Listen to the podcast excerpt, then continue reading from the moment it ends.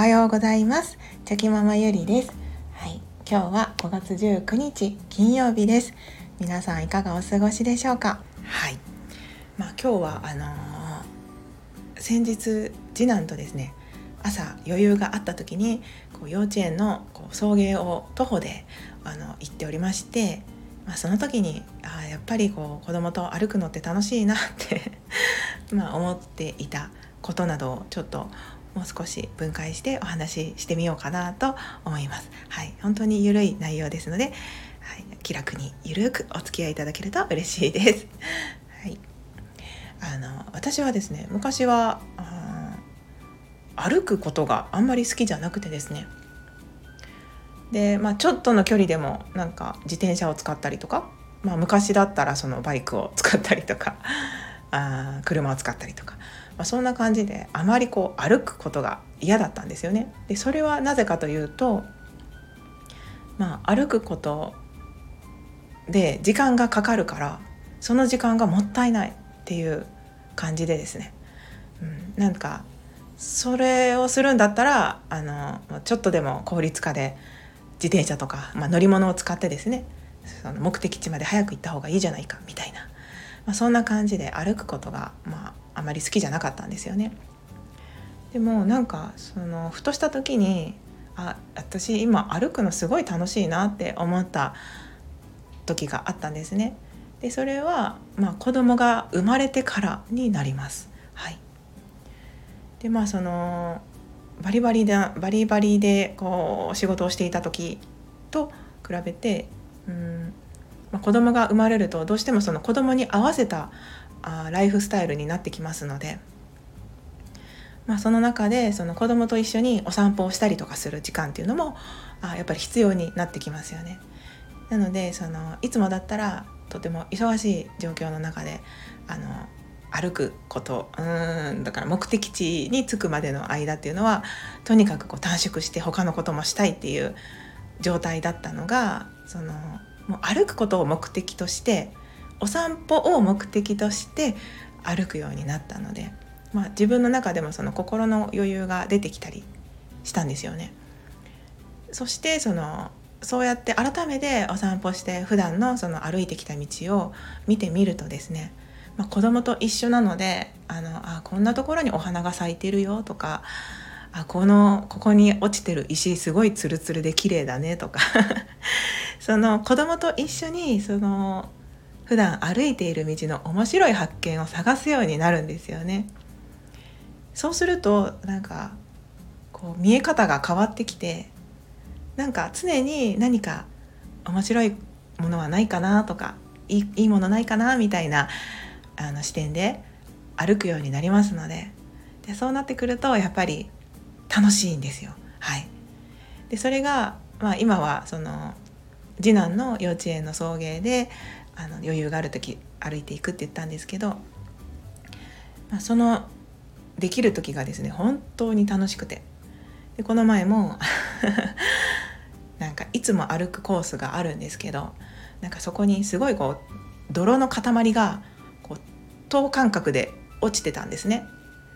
でこれは何だっていつもはこんなものが落ちてないのになんか等間隔で泥の塊が落ちてるしこれは何だろうねとか言いながら一緒に歩いてたら、まあ、それがその歩いている田んぼ道からあの道路の方まで行ってですね。で一緒にその車の足跡みたいなものも見えてですね。あこれはなんか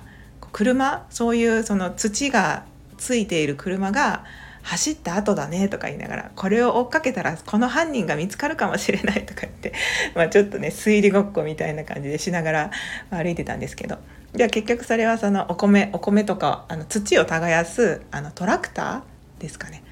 あの大きなタイヤに多分その泥泥水をたくさん含んだ土がついていってこう移動する時にちょっとずつ落としていかれたんだなと思って。まあそんなことまで一緒に発見することができてですね、まあ、とっても楽しかったんですけど。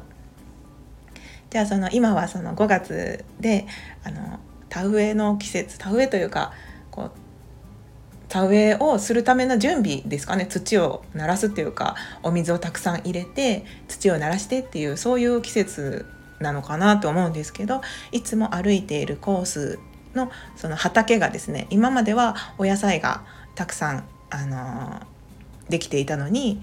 あのこの前通った時はそこがもう全部お野菜がなくなっていてそこに水が大量にこう注ぎ込まれていってたんですよね。でまだまだその途中だったのであこれから多分その田植えというか準備をあの土を準備されるんだろうなっていう感じで見てたんですけど、まあ、そういったその変化もその子供と一緒に歩いていたからこそそういう風な視点になっているのでもう全部がこう面白い感じ全部が面白い発見につながっていくんですよね。で一緒に次男と一緒に「あここあのお水でいっぱいになるね」とか 去年もオタマジャクシがいっぱいいたけどまた今年もここにオタマジャクシがたくさん来るんだよとか言いながらあのお話ししてたんですけどなのでそのやっぱり子供が生まれる前と違ってその歩く時でもそれ景色を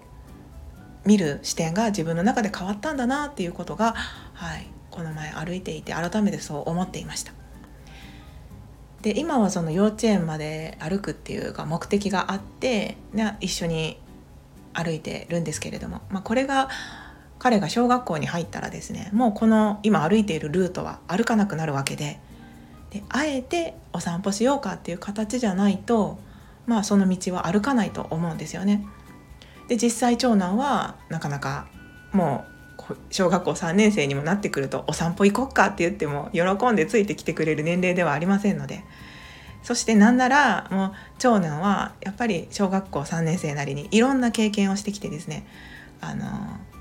もう全てが今のところそういうその道に関して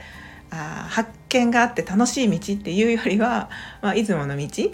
で早く、まあ、例えば早く家に着きたいとか早く目的地に着いて何かをしたいっていう感じにやっぱりなってるんですよね。まあ、それは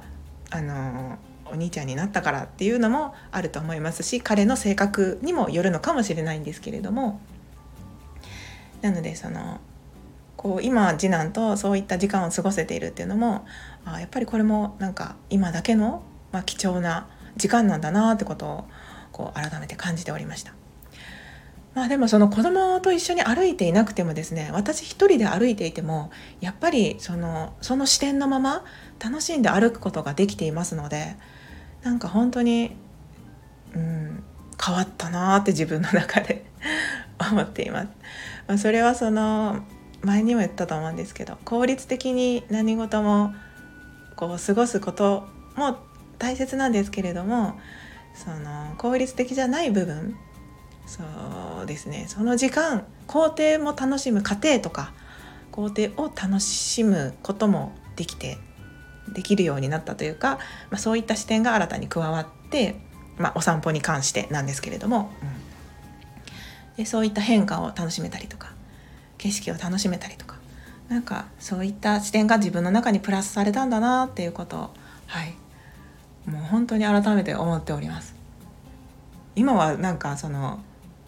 お家？歩きながらお家を見ていてもあここのお家の方はお花が好きな方なんだなとか